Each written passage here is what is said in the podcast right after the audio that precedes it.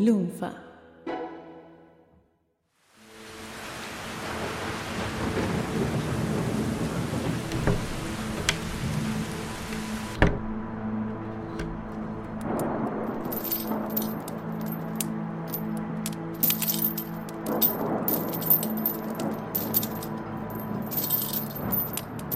Esta noche estoy aquí para advertirte que aún te queda una oportunidad para escapar a un destino como el mío. Una oportunidad, una esperanza que yo te he conseguido, Ebenezer. Siempre fuiste un buen amigo, dijo Scrooge. Gracias. Vas a ser hechizado por tres espíritus.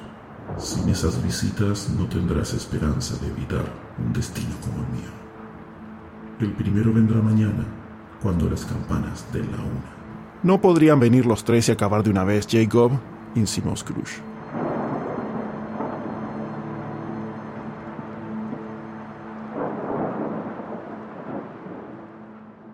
Cuentos de Navidad, la clásica novela de Charles Dickens, se publicó por primera vez el 19 de diciembre de 1843. El protagonista es Ebenezer Scrooge, un anciano avaro y explotador que es visitado por el fantasma de su antiguo socio, Jacob Marley. Jacob le anuncia a su vez que lo van a visitar tres espectros en noches sucesivas: el espíritu de las Navidades pasadas, el espíritu de la Navidad presente y el espíritu de las Navidades futuras. El libro fue un éxito desde su salida.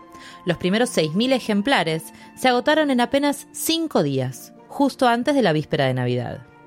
Y como una forma de rendirle homenaje a Dickens y a la Navidad, vamos a reinterpretar su novela de una manera un poco particular. Soy Valeria Edelstein. Soy Nadia Chiaramoni. Y vamos a celebrar el 25 de diciembre con una nueva serie repleta de situaciones insólitas, alquimia, misterios, pelucas y claro, un poco de ciencia. Porque esta fecha marca la llegada al mundo de un niñito muy especial que cambiaría la historia de la humanidad para siempre. Sir Isaac Newton. No, vale, pero Newton nació el 4 de enero, no el 25 de diciembre. Ah, sí, también. ¿Cómo que también? Contemos Historias presenta Cuentos de Newton Dad. Una miniserie de cinco episodios sobre aquel que nos hizo ver el mundo con otros ojos, Sir Isaac Newton.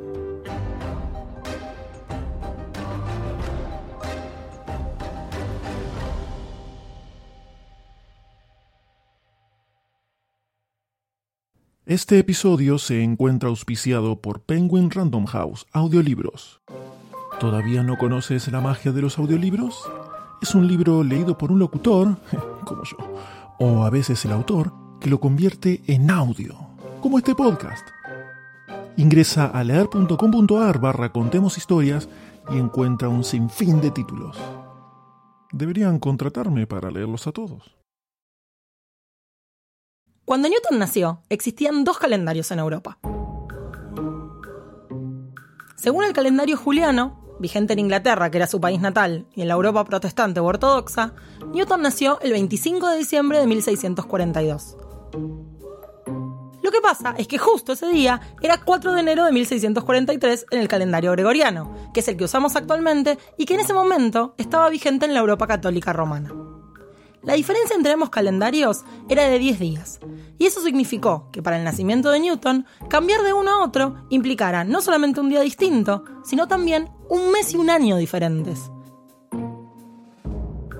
Es más, Newton se murió a los 84 años el 20 de marzo de 1727, según el calendario juliano, y el 31 de marzo de ese mismo año, según el gregoriano.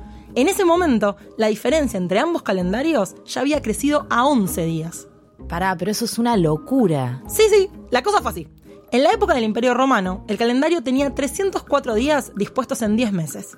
Y cada tanto había que intercalar todo un mes entero para compensar el desajuste temporal. A veces más. El año 46 a.C., que en ese momento no se llamaba antes de Cristo porque no había ningún Cristo, fue el más largo de la historia. Duró 445 días. Estaba desfasado unos 3 meses respecto de las estaciones, y para arreglarlo, Julio César le metió de prepo unas cuantas semanas. Y de paso, creó el calendario juliano. Según el cual, Newton nació un 25 de diciembre. Exacto. Y para contrarrestar el desfasaje, propuso sumar un día cada cuatro años. Ah, entonces de ahí vienen los años bisiestos. Sí, pero el calendario juliano no logró solucionar del todo el problema. Y seguía habiendo una diferencia de días entre el calendario civil y el astronómico. Entonces, bastantes siglos después, en 1582, apareció el Papa Gregorio XIII, que optó por una medida drástica. Dictó la bula Intergravísimas, por la que entró en vigor el calendario gregoriano. Con este decretazo divino, borró de un plumazo los días entre el 4 y el 15 de octubre de 1582, que oficialmente dejaron de existir. Para, para, para. ¿Vos me estás diciendo que hay 10 días que oficialmente no existen en la historia? Estos 10 días que desaparecieron dieron lugar a situaciones insólitas. Por ejemplo, la monja Santa Teresa de Jesús, conocida por fundar la Orden de las Carmelitas Descalzas, falleció el 4 de octubre de 1582 y fue enterrada al día siguiente, el 15 de octubre. Bueno, pero por suerte con ese cambio ya se pusieron todos de acuerdo y se solucionaron estos problemas, ¿no? No, para nada. El cambio al calendario gregoriano tardó siglos en algunos casos. Por ejemplo, Inglaterra no lo aceptó hasta 1751, casi 200 años después. Y como el año juliano empezaba el 25 de marzo, pero el año gregoriano el 1 de enero, cuando Inglaterra hizo el cambio, el año juliano 1751 duró solamente entre el 25 de marzo y el 31 de diciembre. O sea que no tuvo enero, ni febrero, ni 24 días de marzo. Ese año solamente duró 282 días.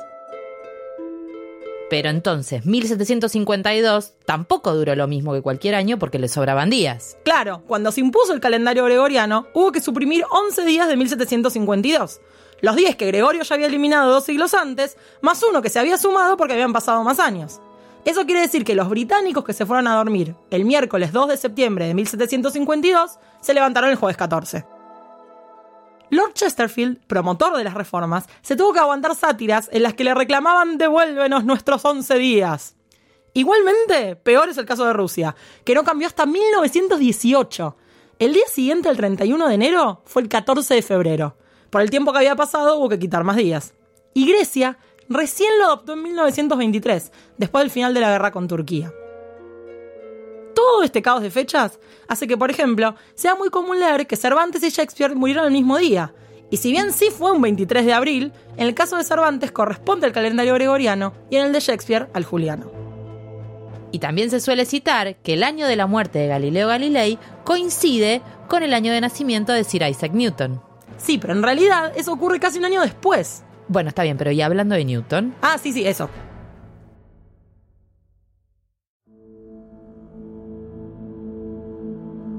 14 de noviembre de 1716. El matemático Gottfried Leibniz acaba de morir. Y con él, un capítulo central en una de las peleas más célebres de la historia de la ciencia. Pelea que había comenzado unos 20 años antes, cuando Leibniz y Newton se adjudicaron la prioridad en el descubrimiento del cálculo infinitesimal. Newton sostenía que Leibniz lo había plagiado, Leibniz aseguraba que lo había desarrollado de manera independiente y además lo había publicado primero. Esa noche, el fantasma de Leibniz visita a Newton y le anuncia que en tres días sucesivos lo visitarán los espíritus de la Navidad para recordar su pasado, revivir el presente y conocer el futuro. Esta noche estoy aquí para advertirte que aún te queda una oportunidad para escapar a un destino como el mío una oportunidad, una esperanza que yo te he conseguido, Isaac.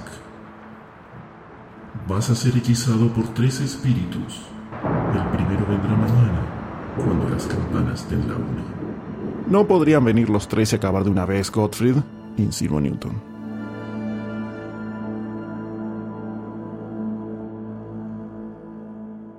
Esta historia continuará.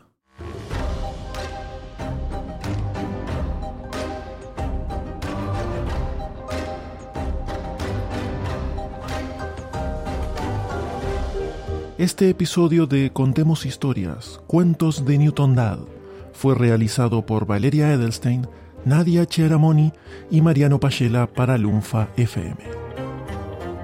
Puedes encontrarlos en Twitter como Vale Arvejita, NS Chiara y M. Mariano P.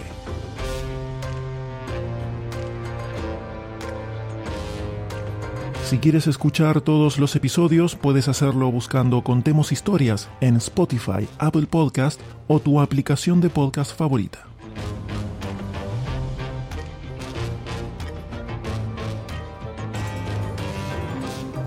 ¿Necesitas más podcast en tu vida? Busca Lunfa en tu aplicación de podcast o ingresa a lunfa.fm y encontrarás muchísimas otras series. Y no dejes de seguir a Lunfa FM en redes sociales para enterarte de todos los nuevos lanzamientos. Gracias por escuchar y compartir.